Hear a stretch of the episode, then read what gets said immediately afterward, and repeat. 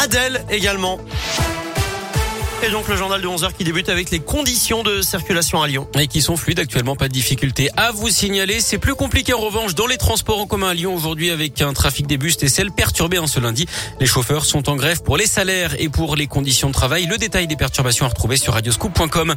À la une, Gérald Darmanin dit stop au Dalton. Le ministre de l'Intérieur a demandé à Facebook de supprimer le compte Instagram du collectif de rap lyonnais. Il relayait les vidéos de ses rodéos urbains sur ce réseau social. Ça fait trois jours que nous leur écrivons. On va commencé à se fâcher, a prévenu le ministre. Plusieurs membres des Dalton ont été interpellés ces dernières semaines pour des rodéos, mais aussi après avoir escaladé le grillage d'enceinte de la prison de Lyon-Corba pour donner des colis aux détenus. Là aussi, la scène avait été immortalisée sur Instagram. Ils avaient frappé un homme avec une boule de pétanque pour lui voler son argent. Six personnes, dont deux jeunes originaires de Bronze, sont jugées toute la semaine devant les assises de la Loire pour tentative d'extorsion avec violence et séquestration. C'était en juin 2017. La victime avait réussi à s'enfuir. Le procès va durer jusqu'à vendredi.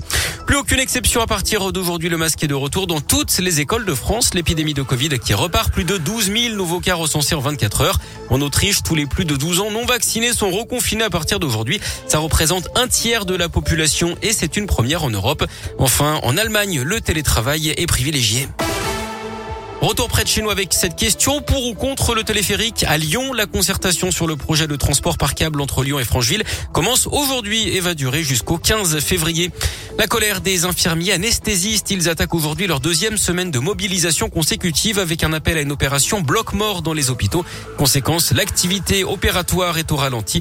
Ils demandent plus de reconnaissance.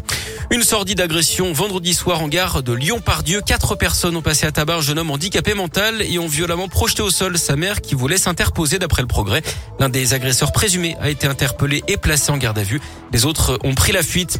Un dramatique, une dramatique fin de journée sur les routes du Nord-Isère avec deux accidents mortels. Hier, une collision entre trois véhicules à 19h30 à Vigneux. Un homme de 70 ans a été éjecté et n'a pas pu être ranimé selon les pompiers.